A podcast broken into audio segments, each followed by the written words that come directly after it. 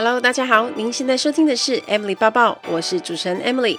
在 Emily 抱抱的频道中，主要会绕着自我成长、工作、职涯、甘苦、世界文化与旅游时事等相关内容。今天的节目就开始喽，请让我带着你的思绪一起飞翔吧。Hello，大家好，欢迎收听 Emily 抱抱。这个礼拜我开始做了一个 YouTube 新系列的单元，用五分钟的时间教大家一个很重要的概念或是一件事。我自己觉得蛮喜欢的，轻松谈一个重要的概念，五分钟又没有太大的负担，所以下周大家就会在我的 YouTube 频道看到了。我觉得这个系列会对大家有一些冲击，然后可以引发一些思考，帮助蛮大的。记得大家要去订阅我的 YouTube 频道哦。然后这个礼拜我受到欧阳立中老师的邀请。我到生鲜时书去录一个关于写作的访谈，那这个访谈是有购买他写作线上课程的人才可以解锁看到。里面我跟老师就一直在聊天，啊，聊说我怎么养成我的写作习惯的。因为我去年有去报名老师的报文写作实体课，那老师很惊讶，想说啊，你的粉丝人数这么多，你写的每一篇文章这么多人按赞，为什么你还要来上课？但我认为其实。你有一些技巧是专业的老师教你才会的。当我有写作习惯的时候，我还是会有一些想要突破的瓶颈，所以我才会选择去上课。那印象很深刻，他用了非常多的技巧，而且他教了现场的同学用很多不同的方式去练习。啊，访谈里面我们有提到我自己最喜欢用的写作技巧。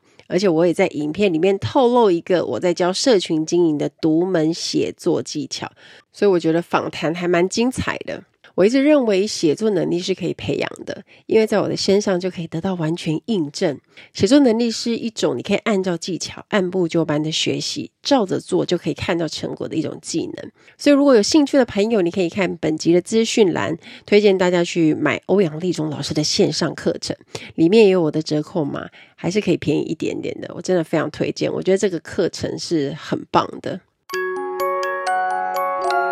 大家知道我最近常上一些广播嘛，因为要宣传新书。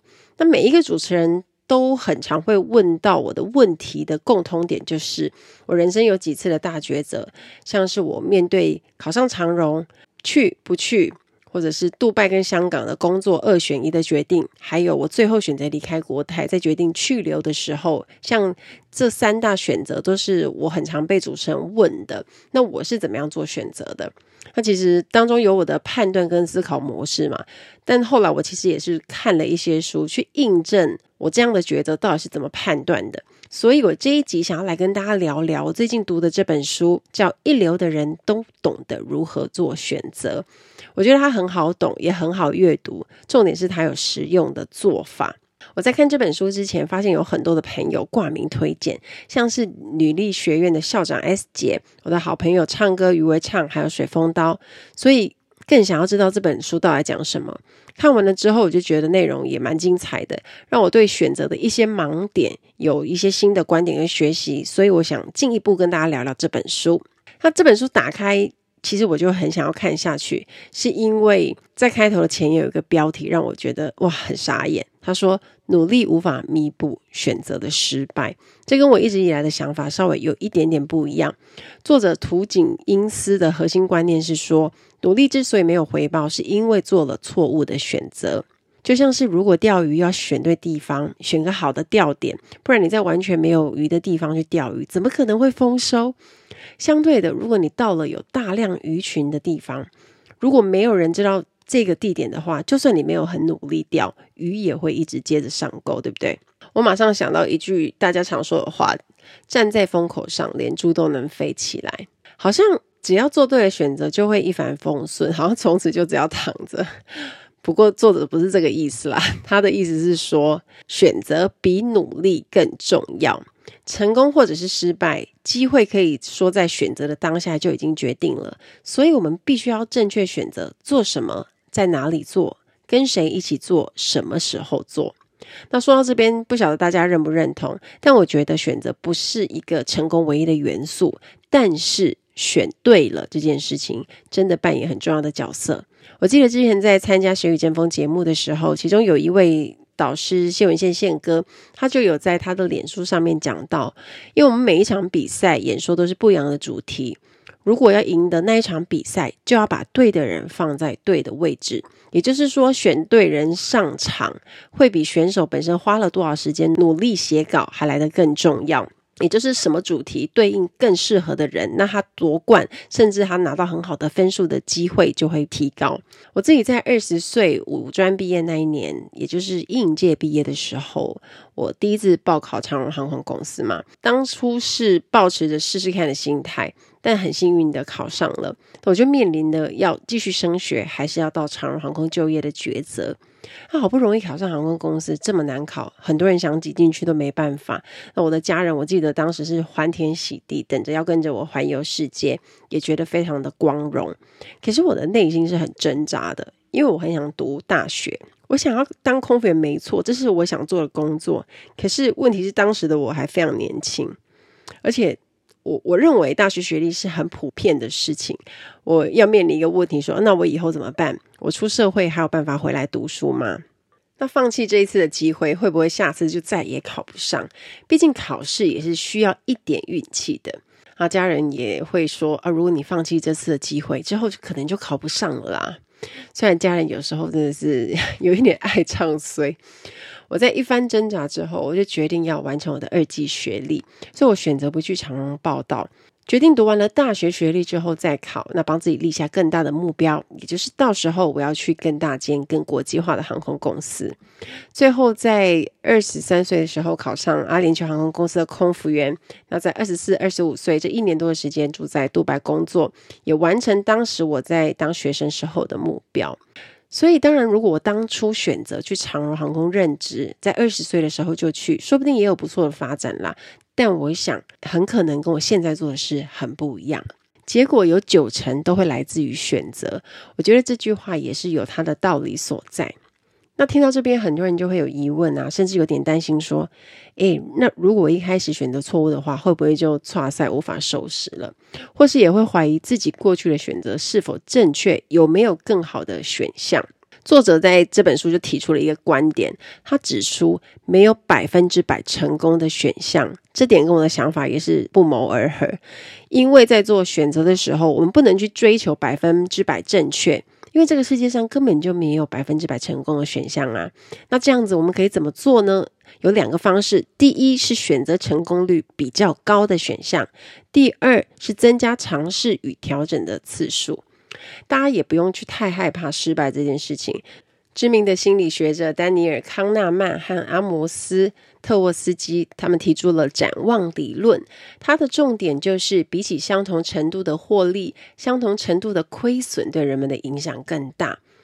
白话一点就是说，比起赚十万块，人们更害怕赔十万块，所以人会忍不住想要去追求百分之百的零亏损，有时就错失了可以获利的机会。但有些人就会觉得，哦，知道要选成功率比较高的选项啊，多尝试几次事情就会变顺利。可是还是会觉得在选择的时候压力很大，所以会想要等到准备好了之后再做选择，想找到可以做出最佳选择的方式。不过这样的想法跟心情其实是会有一点陷阱的哦。现在的人很习惯会透过网络收集大量的资讯，像是找心得啊，或是别人的经历等等。可是等我们看完了所有的资料才来做出选择，结果反而常常因为选项太多而延后选择。举个我还蛮常被问到的例子来说好了。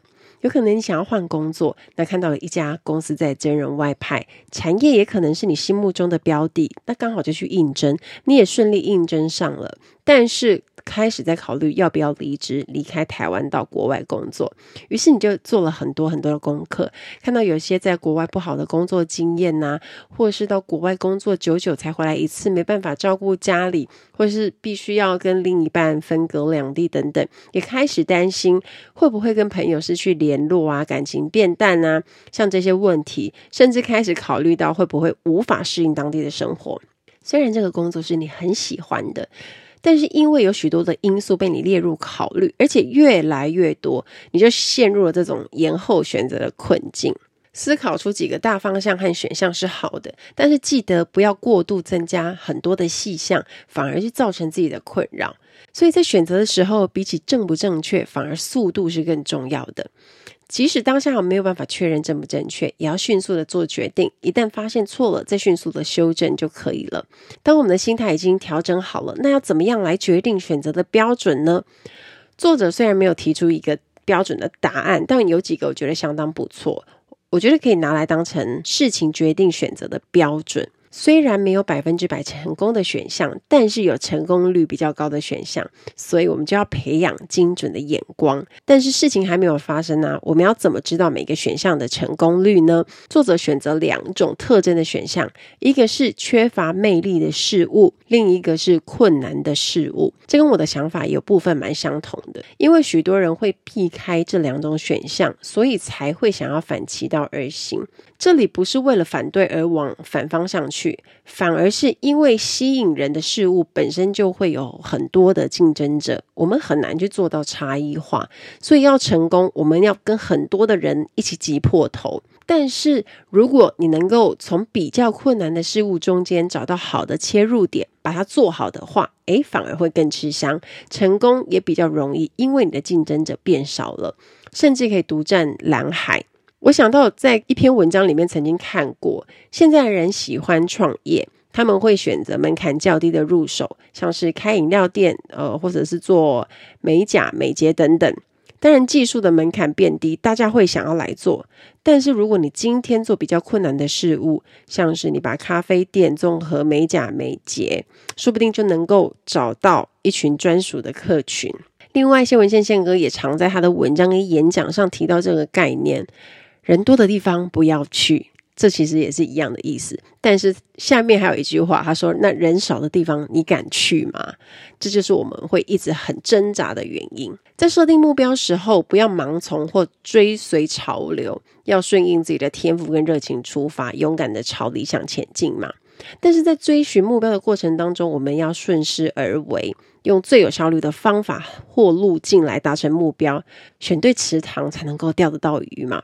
像是我最近推荐的一本书，作者是余维唱，唱歌，他也是我的老师。这本书叫《一人创富》，里面你有提到一个概念：我们不一定要去挤大池塘，如果我们能够当小池塘里的大鱼，不是很好吗？那有哪些选项是尽量避免去选的呢？Ladies and gentlemen, welcome on board. This is the in-flight service manager, Amy speaking. 欢迎来到航空小知识单元。在今天的航空小知识，我们要学的这个字叫做 swap flight。swap 就是换。班的意思，之前有很多人在问我，到底是怎么换班的？用什么东西换？是要写单子吗？还是要两个人同时在旁边，然后你跟我交换之类的？其实没有大家想那么落后啊。换班我们都是在网络上操作，那现在就是可以用手机啊，或者是电脑，我们可以选定日期，把自己的班跟别人的班交换。所以每个月在出班表的那一天，我们都要把握所谓黄金七十二小时来换班。因为不错的班，大概在班表出的两三天内就会跟人家换好，或是被抢光光，大势底定了。所以，如果你的班表很不错，你有一手好牌的话，你的选择当然就很多啊。因为会有很多人寄换班邀请 （invitation） 来跟你换，你只要坐着等，选你想换的班就可以了。可是，如果你手上都是烂牌烂班，你一定要想办法换换看嘛。所以你要采取主动，寄很多的邀请去给同事们，就是一个试试看的心情啊。没事，你就不知道会不会成功啊？看看对方有没有意愿要跟你换。或许你的假期刚好他很需要，然后他的假可以给你，说不定因为这样子他就吃下你的班了。换班有许多的技巧，有时候我们要抓一下别人的心理，这是一种战术。比如说他很想要你的长班，假设他很想要我的。巴黎班好了，可能因为津贴很多，或者他想要飞时，想要去买东西，他想要去当地找朋友跟家人等等的原因。那刚好的巴黎飞完的休假日之后卡了一个台北的来回班，这时候呢，我就会把吸引人的巴黎加上我的台北包在一起换出去，试试看对方会不会想要。那当然，他很想去巴黎，有那个好牌的诱惑在。同事答应的机会就会提高，我可能因此而少一班台北来回，我就多赚到一天的连续假日。我觉得我自己是属于蛮会换班的人，因为我是班表一出就会埋头换班的那类型。我因为要出席一些活动或是要教课啊，如果需要特定的休假日，我又刚好没休，我就会毛起来换。我就是锲而不舍会去寄邀请的人。可是有一些同事，他可能公司给你什么班，他就随遇而安呐、他就去上什么班。所以每一个人个性不一样。以前我们有一个同事发明了一个 App，叫做 Swap Check，就是用来确认你这样子换班会不会通过。那这个 App 呢，它设定好了所有的换班规定，让我们可以在换班前先检查我们要跟同事交换的班是不是能够被通过。换班会有很多的规定，包含班机前后的休息时间啊，休假日够不够啊？或者一个班机至少要有两位会讲广东话的组员，这个规定有没有被符合啊？或者是说两周内你一定要有几天休假的等等这些规定，都已经设定好在系统中了。所以每次我们只要登入这个 Swap Check，它就会在系统中检查，检查之后就会告诉你这样子换会不会过。那为什么换班之前要检查呢？因为我们每个月只有五个换班的额度。没换成功的班，就是被 disapprove 的话，也就是白白浪费掉了一个额度，它也要算在内。所以额度这么珍贵，是不能被浪费掉的。我记得几乎每个人都会每个月扣款买这个 app 的服务，大概才十元或二十元的港币，算是蛮便宜的。我想那个同事因为很有生意头脑，做了这个 app，他此生都可以躺着赚，还飞什么啦？哦不，他还是要飞，这样才知道公司的规定有什么。因为全公司的组员有超过一万多位耶，我猜百分之八十以上的组员都有买这个换班的 Swap Check。我想这就是一个空服员致富传奇的故事。希望大家会喜欢这一集的航空小知识，我们下次再见喽，拜拜。那有哪些选项是？尽量避免去选的呢？作者有提到，免费不会是好的选择。免费这两个字对人本来就很有吸引力啊，甚至就没有办法抗拒。喜欢免费是因为自己觉得拿了之后不会吃亏，然后不会赔，就是会有一种必胜的感觉，对不对？但事实上，免费的最贵，天下没有白吃的午餐。像是我们每天用的 Google、Facebook，提供你免费的信箱啊、网络硬碟啊，或是一个平台，可以自由的发文跟 po 照片。当然，这些都是不需要收费的。可是背后，他们可以从刊登广告的企业拿到广告费，然后你的页面也时不时会跳出广告，让你买一些你其实本来没有想要买的产品。其实就结果来说，你花的钱可能会更多。另外我在学习的时候，我也不太会去挑选免费的讲座或是课程，不是不好。老实说，我觉得免费的讲座效果很有限。虽然偶尔会碰到一些不错的内容的讲座，可是比例真的蛮低的。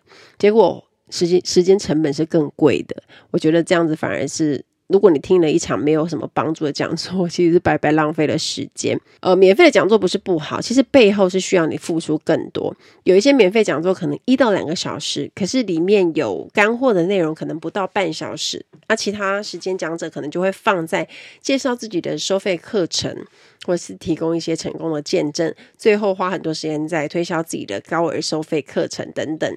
那最终，如果你想要学到这些你最想知道的东西，还是需要花费的。不过，本来专业就是需要钱购买，这是很正常。作者也提出，他认为有一个公式来计算讲座的价值，价值等于有效的动机乘以优异的方法，再乘以认识讲师的好处，再乘以认识与会者的好处。这边有效的动机和优异的方法呢，指的就是讲师讲授的内容是不是原创的，那他有没有实战的经验，有没有亲身的经验等等。如果都没有，讲师可能就会缺乏热情，而且他不知道怎么做。我觉得，如果在选择要不要参加一门课程的时候，以上我提到这四点，不妨你也可以用来当成评估的标准。另外，我们要去避免事后后悔的状况发生。千金难买早知道，这句话常常都会验证在大多数人的身上，包括我自己在内。有时候也很常会讲说：“哎呦，早知道就这样，早知道就那样。”尤其是在威力彩开出来的时候，应该大家常常会有这些话吧？早知道就多买一些，早知道就包牌这样。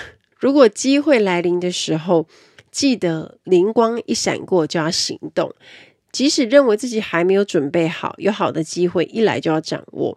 像是如果碰到需要选择的时候，我们有时候也要记得相信直觉，直觉有时候我觉得蛮准的，毫不犹豫的选择素质比较好的选项，也就是成功率比较高的选项。如果是平常你已经常常在思考跟学习的人，在判断力通常就是会有一定的程度嘛。筛选到最后，通常你已经是经过很深思熟虑的考量，所以有很多厉害的人士，他们在最后抉择的阶段，相信直觉成功的人就蛮多的。可是啊，如果你不曾学习，或者你没有常常练习思考的人，你随意的决定，这就不是直觉，而是草率。所以，常常在思考，然后平时有在学习的人，都是在锻炼自己的选择力。那在这本书的最后几章提到，有三大因素可以成为助力，分别是关键人士、掌握有价值的资讯、用策略来吸引好运。像是和成功率比较高的顶尖人士来往啊，和听取专家意见等等，这些在坊间有很多的书都有提过。那我想要讲几个比较关键的部分。想问一下大家，你觉得在选择时最大的风险是什么呢？答案是受骗。被人家骗呢，是最令人难受的了。尤其是有些时候，我们碰到要拜托人家帮忙的时候，所以我们一定要养成看人的眼光，避免受骗。那要怎么样去分辨哪些人值得信任，哪些人会骗人呢？现在的人很在意的一点就是对方是不是好人。不过我们一定要记得，世界上没有永远的好人。对方是不是好人，会因为环境和状况而改变。比如说，原本他是好人，有可能因为欠下债务、为金钱所苦而变了一个人，或是因为利益熏心变得不再单纯了。如果你们有看韩国很红的 《鱿鱼游戏》，就知道我在讲什么。要怎么样去辨别眼前的人是敌是友呢？关键重点有四点，大家可以听听看：一，这个人是否拥有可以为我贡献的能力；二，这个人是否拥有帮助你的动机；三，这个人是否诚实；四，这个人会不会为了我认真投入协助。举个例子来说好了，我们如果想要买房子，找房仲，就可以看这个房仲专不专业，是不是真心想要成交。某些资讯是主动会告诉你，还是你需要挤牙膏似的一问一答才有答案？他在找物件啊、看屋的时候，态度是是不是积极？如果是请人家帮忙的时候，也一样适用。再来，我们也会碰到要和别人一起做选择的状况嘛，像是在公司就是很常见，你想要选择专案 A，但是主管要求你要选择专案 B，碰到这个状况要怎么处理呢？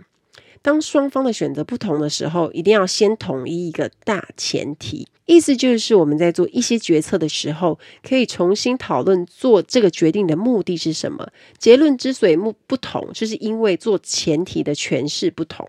所以，像是前面的状况，我们就别急着做出结论，而是要回头去思考：诶，我们当初为什么要做这个专案？客户有什么期待？这么做可不可以达成公司的愿景？等等这些问题去思考，不要执着在眼前的结果，而是回过头去讨论前提，这样才有机会去协调双方的想法。因为如果单就结果去争论，大家会变得意气用事啊。但是如果讨论前提，对话可能就会比较有建设性。那第二大助力呢，就是要掌握有价值的资讯。如果想要有好的选择，成功率比较高的选择的时候，我们都会需要高价值资讯。阅读就是获取高价值资讯很棒的选择。那我们可以筛选出几种应该要阅读的书籍，像是一历久弥新的书籍，二特定作者的书籍，三跨领域的书籍，四选择阐述原因而非结果的书籍。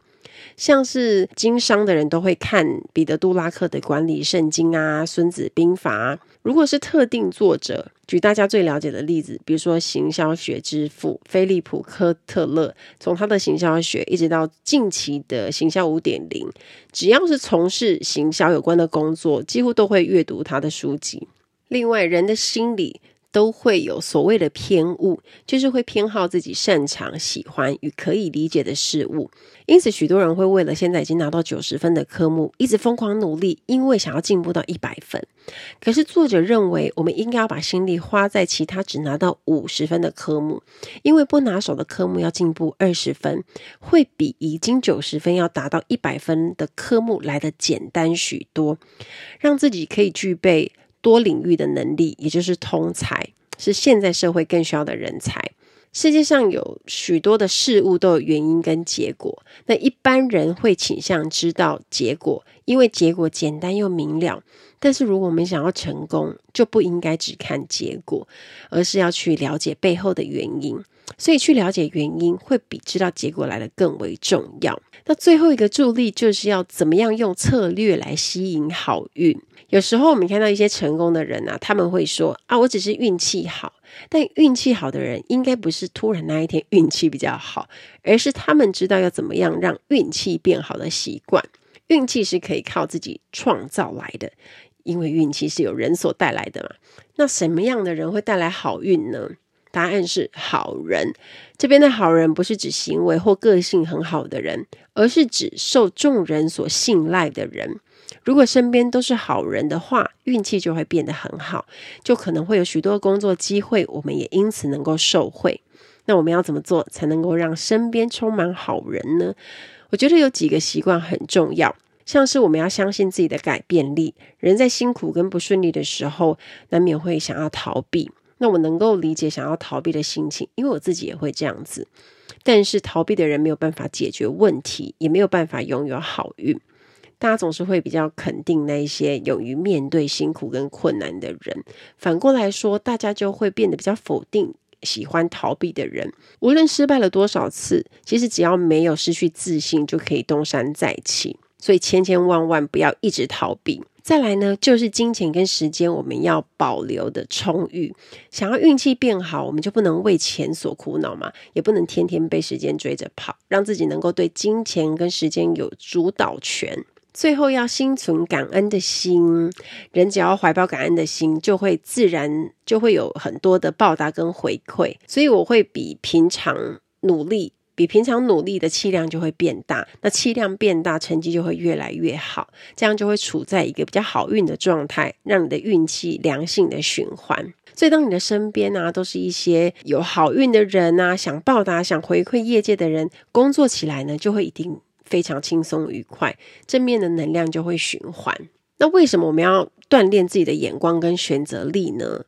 因为我们不要让其他人决定你的人生，而为了要能够掌握选择权，我们自己就必须付出最大的努力。那平时我们一直保持在积极学习的状态，那遇到事情可以及时的做判断，而事后的检讨也很重要。像这一些呢，都是在累积自己的选择力。没错，我在面对很大的选择时候，也是超级苦恼。但我会花一些时间去思考跟假设，也会做风险评估，更会参考自己过去成功的例子，看看身边的人有没有碰过类似的状况啊，去询问可能可以帮助我的人，尽可能掌握最多有利的讯息。那面对不容易的决定，比起逃避跟害怕，我更相信自己有能力证明所做的决定是对的。因为长时间在尝试跟修正，不断的思考，反而会培养出更好的直觉和自信，就可以精选出成功率较高的选项哦。最后送给大家一句很棒的话：感谢当下，并不断向前走，期待未来的成功。期待大家跟我分享。听完今天的节目，如果有想法和问题，欢迎到我的粉丝团或是 Instagram 找我，只要搜寻空姐包包 Emily 就可以找到我。你也可以截图这一集的节目，分享到你的 Instagram 的现实动态上面 tag 我，让我知道你有在收听，也让我知道你对 Emily 报报的看法哦。最后，感谢大家收听这一集的节目，真的非常的感激哦。如果你喜欢今天的节目，也欢迎帮我在 iTunes 评分中留下五颗星的评价哦。我们下一集再见喽，拜拜。